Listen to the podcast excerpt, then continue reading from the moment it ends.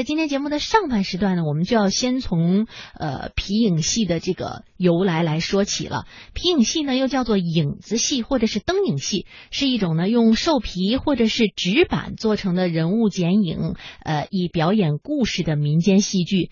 表演的时候呢，艺人们会在白。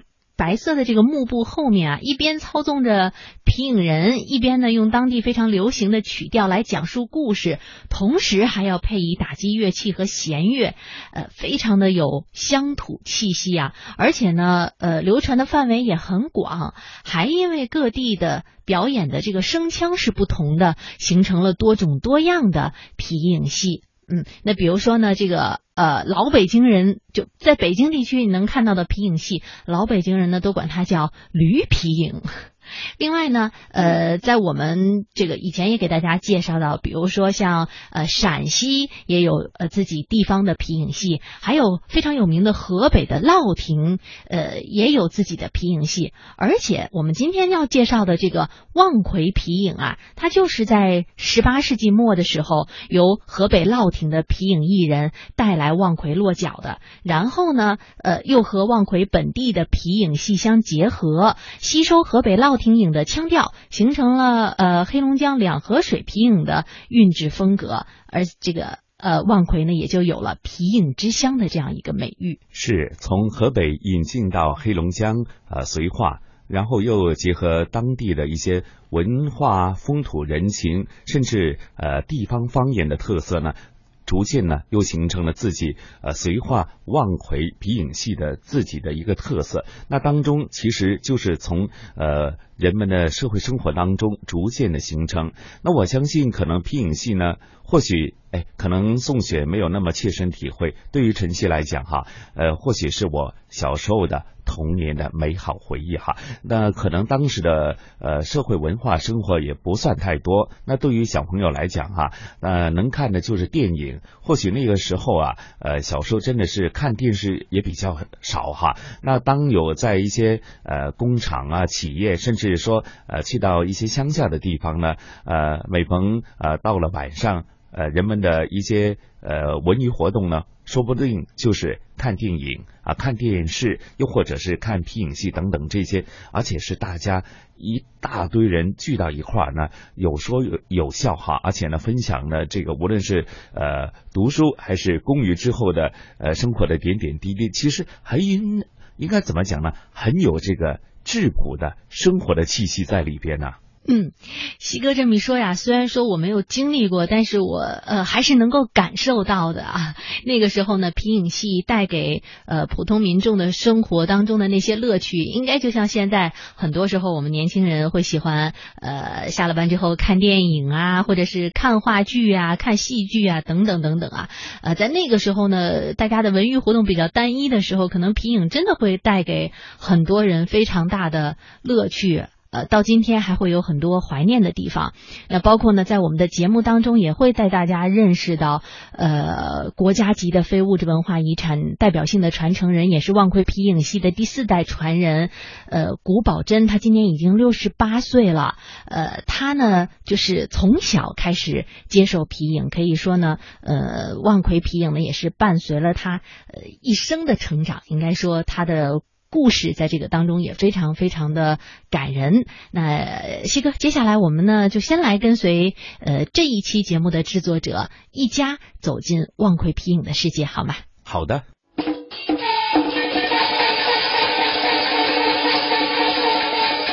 这是一项古老的文化技艺。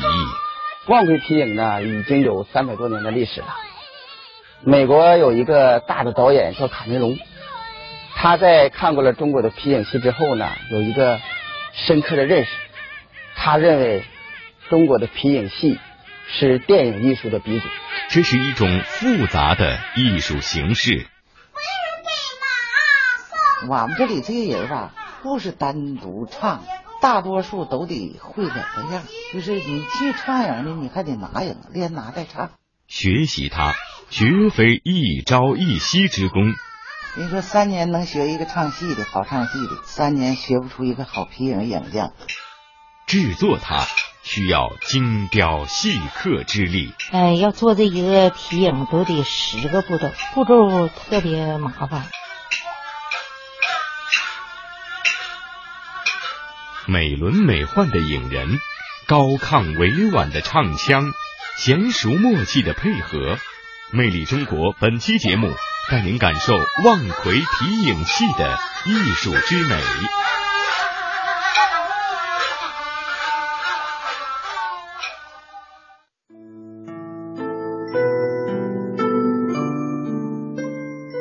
电影和皮影戏都是用画面、人声和音乐巧妙结合叙述故事的艺术，但是皮影戏的发展却没有电影那么幸运。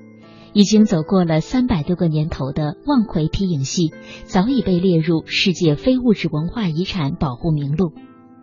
曾经风靡一时的望奎皮影戏，如今人们已经很少再能看到。但是望奎却还有这么一群老艺人。仍然热爱着这门古老的民间艺术，并且仍在执着的坚守着。七八位平均年龄都在七十岁以上的老艺人组成的望奎皮影队，在当地家喻户晓。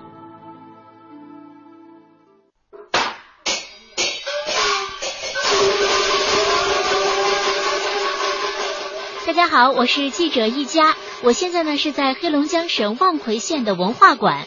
在我身后啊，一出精彩的皮影戏正在上演。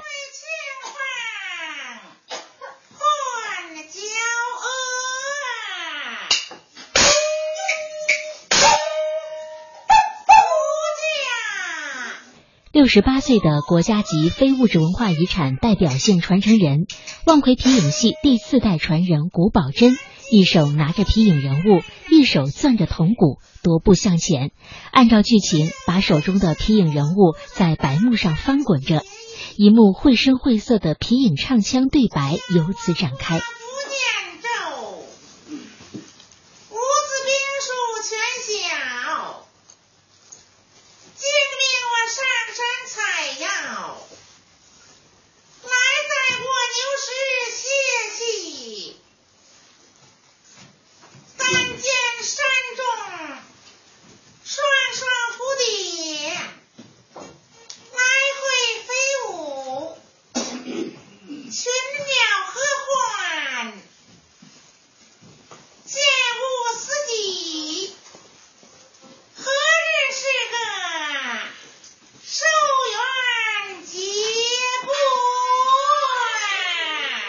古宝珍是皮影戏江北派创始人之一，他自幼喜爱皮影，一九七七年拜在第三代传人张学文门下，在学艺生涯中，他刻苦学习，先后掌握了五峰会、镇渊塔、双狮婚、金玉园、大西堂、小西堂等二十几部剧目的演唱艺术，还不断吸收唐山、辽西、山西等编外老艺人的表演和演唱精华。同时，将京剧、评剧中一些演唱风格融进自己演唱艺术之中，受到了江北派皮影艺人的首肯，特别是得到了绥化一带皮影爱好者的赞誉。第一次如此近距离的观看皮影戏，我深深的被这美轮美奂的皮影和韵味十足的唱腔所吸引。演出结束后，我迫不及待的到后台去一探究竟。好嘞，现在呢，呃，我就已经到了我们这个皮影戏的幕后哈，给大家来揭秘一下皮影戏幕后的这些人物角色。右手边的这位就是我们的古宝珍古老师，古老师您好。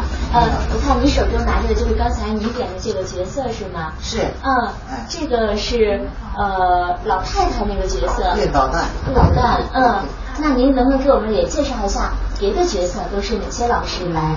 这个是那个郑文静老师，那个他唱的小生曹宝，嗯，哎，是他唱的。这个是一个丑丫鬟，是张老师，他唱的这个，嗯，叫丑丫鬟。嗯，这个是那个冠英，冠英那个这是我姑娘，她唱那个是那个旦角，鲍彩文，嗯，哎。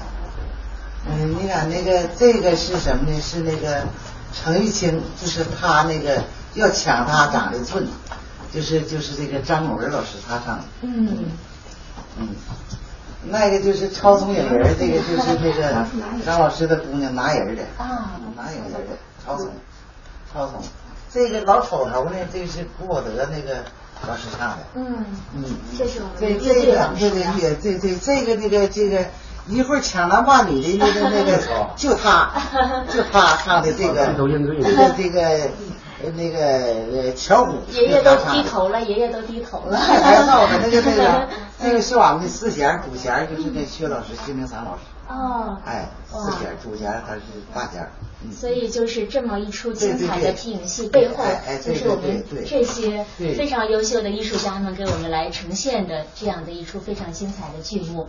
那郭老师啊，我也有个不情之请哈，嗯呃，我刚才看了半天，特别的有点想跃跃欲试的来试一试啊，不知道这个操作看起来还挺简单的，能不能教教我呀？啊，可能是不是没有看起来的那么的容易呀？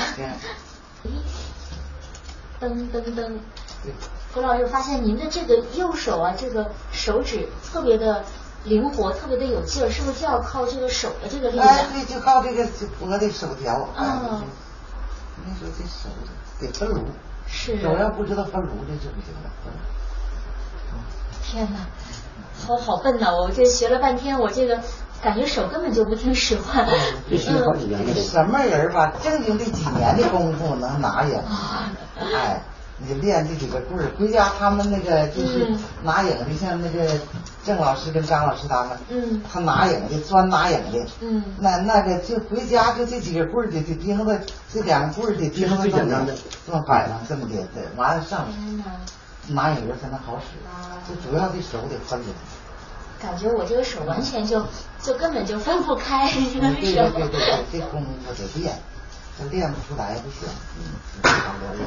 郭老师有没有那种比较简单的台词的对白？我觉得台词我是不是能够这个能够稍稍的比这个手上的功夫好一点呢？啊啊啊嗯，你得说女的呀。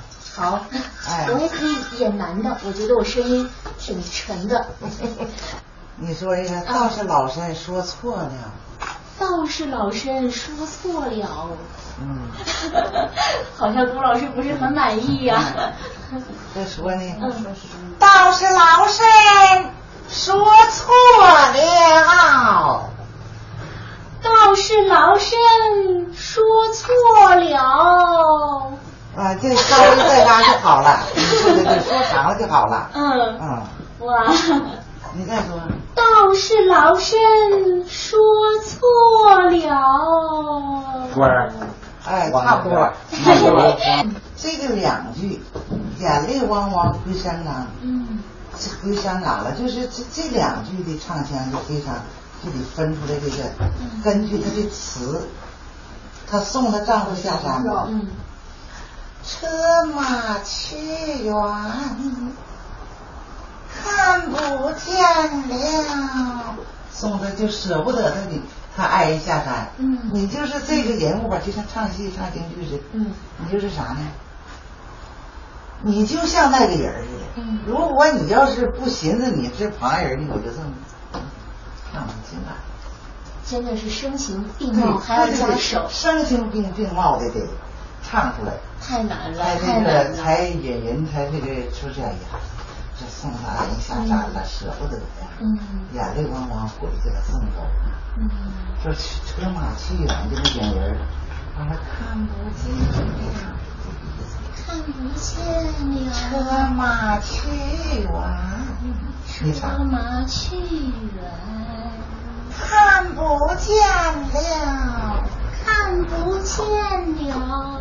对，哇，这个哎，完了，眼泪汪汪汪就回山岗了，这是，哎呀，这这出了，就是多难见面的呢，就得唱。这个真的很费气呀、对对对对就是对对一句词要有很长的气息在对对对撑对着啊对对，太了不起了，太了不起了，对老师。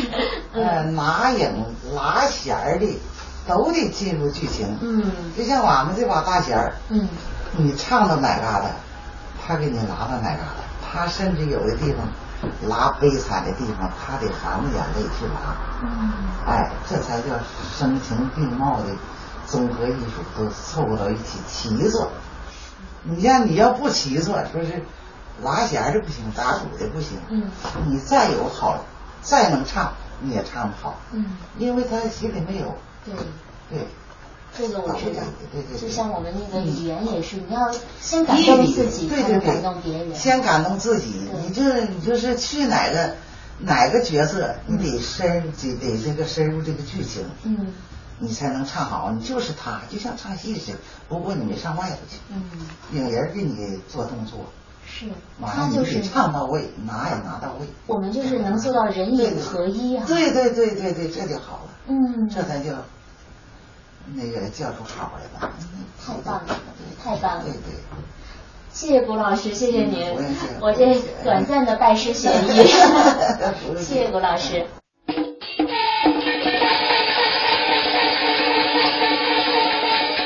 这是一项古老的文化技艺。望奎皮影呢，已经有三百多年的历史了。美国有一个大的导演叫卡梅隆，他在看过了中国的皮影戏之后呢，有一个深刻的认识。他认为中国的皮影戏是电影艺术的鼻祖。这是一种复杂的艺术形式。我们这里这些人吧，不是单独唱。大多数都得会两个样，就是你去唱影呢，你还得拿影，连拿带唱。学习它，绝非一朝一夕之功。你说三年能学一个唱戏的好唱戏的，三年学不出一个好皮影影匠。制作它需要精雕细刻之力。哎，要做这一个皮影都得十个步骤，步骤特别麻烦。美轮美奂的影人，高亢委婉的唱腔，娴熟默契的配合，魅力中国本期节目带您感受望奎皮影戏的艺术之美。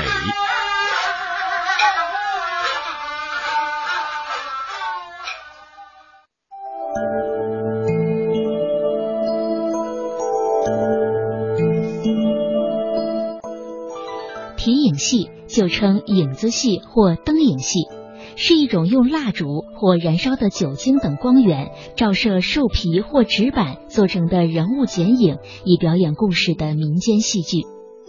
表演时，艺人们在白色的幕布后面，一边操纵戏曲人物，一边用当地流行的曲调唱述故事，同时配以打击乐器和弦乐，有浓厚的乡土气息。在河南、山西、陕西、甘肃天水等地农村，这种古朴的汉族民间艺术形式深受人们的欢迎。皮影戏从有文字记载已经有两千多年的历史了。汉武帝的爱妃李夫人染疾故去，武帝的思念心切，神情恍惚，终日不理朝政。大臣李少翁一日出门。路遇孩童手拿棉布娃娃玩耍，影子倒映于地，栩栩如生。李少翁心中一动，用棉帛裁成李夫人的影像，涂上色彩，并在手脚处装上了木杆。入夜为方为，张灯烛，恭请皇帝端坐帐中观看。武帝看罢，龙颜大悦，就此爱不释手。这个载入《汉书》的爱情故事，被认为是皮影戏最早的渊源。中国皮影艺术从十三世纪元代起，随着军事远征和海陆交往，相继传入了波斯、阿拉伯、土耳其、泰国、缅甸、马来群岛、日本以及英法德意俄等亚欧各国。明武宗正德戊辰三年。北京曾举办了百戏大会，皮影戏参加了演出。并传皮影自明中叶从兰州和华亭先传入河北的涿州，后再传到京西北郊农村，然后入城，并形成了东西城两派。从清人入关至清末明初，中国皮影戏艺术发展到了鼎盛时期。当时很多的官地王府、豪门望族、乡绅大户，都以请名师、刻制影人、续制精工影箱、饲养影班为荣，在民间乡村城镇大大小小的皮影戏班比比皆是，一乡一市有二三十个影班也不足为奇。无论逢年过节、喜庆丰收、祈福拜神、嫁娶宴客、添丁祝寿，都少不了搭台唱影。连本戏要通宵达旦或连演十天半月不止，一个庙会可以出现几个影班搭台对擂唱影，热闹非凡，其盛状可想而知。望奎素有皮影之乡的美誉，十八世纪末就有河北乐亭的皮影艺人来望奎落脚演唱。望奎皮影在本地皮影的基础上，大胆吸收河北乐亭影的腔调。形成了黑龙江两河水皮影的韵致风格。一九八五年，国家确定望奎皮影演唱风格为江北派，并正式命名。望奎县皮影吧，就是什么呢？这个江北派皮影，它跟那个陕西、山西呀，跟那个辽宁都不一样，它的唱腔也不一样，影人的做法也不一样。俺们那个挺讲究这个。图像的，就是那个这图像非常好看，江北派皮影。再一个，江北派皮影唱腔呢，它非常繁杂，唱腔的曲调子比较多，吐字的清晰，唱腔还得优美。正如古宝珍老师所说，望奎皮影戏对图像的要求非常高，而这也是除了唱腔之外最吸引我的一点。那么这一个个精美的影人是如何制作的呢？有着四十多年从演经历的张淑荣老师告诉了我答案。刚才演出的皮影大多都是出自他手。哎，要做这一个皮影都得十个步骤，步骤特别麻烦。你像第一步，得把这个驴皮泡上，泡到好了之后，能给这毛夸掉了。第二步就得夸毛。第三步就是给它蹬起来，要不第一晒它不拘来了吗？呃，刺外高钉子钉到一个木框上，干了之后，就像咱们做衣服的裁剪，第四步裁剪，一块一块你绞上胳膊腿了，是头了，呃，大荒绞下来。第五步绞完还得细磕，细夸着夸着。要不的那个薄厚不均，必须得夸净薄净薄的透明，这是第五步。第六步，你夸完之后了，得给它画图，给这图画上。第七步才能开始雕刻。第八步刻完之后上上颜色，上完颜色，呃，第九步就是上上清油。第十步最后影，这不上完清油都。可以全都完整了，第十步都给它钉到一起。这一个影人的，一共得连头九个部位，胳膊、腿、腰节、上节，呃，连这个呃头，一共是九个部位钉到一起，还得给这胳膊腿，这不都得脖子上上上那个脖条。手上呢，上上手条，它能来回动弹自如啊！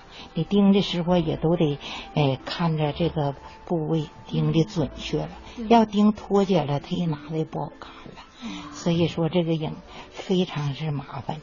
就是这个，光听您来讲这十步，我就已经是啊，就是大体的十步，这还是说归纳的。你等那细致里边，那要磕的时候，那就非常细了。你在那磕那细小地方，你就那小尖刀，一点一点的，你看那全是手工。有的地方呢是特别精细了，你要是搁那老大刀口使劲去磕就不行了。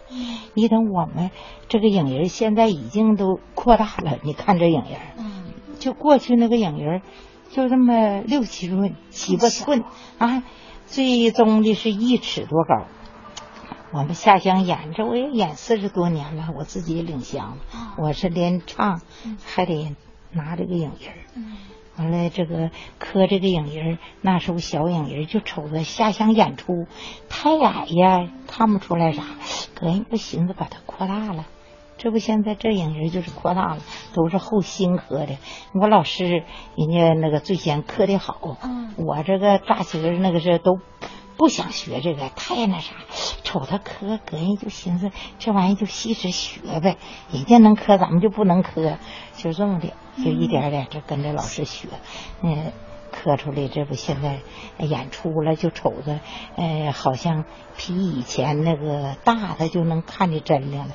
那过去那小影人，你在台下要离眼离得太远，都看不出鼻子眼睛啊。现在这一大了，你瞅那脸儿了，眼睛看的非常清楚。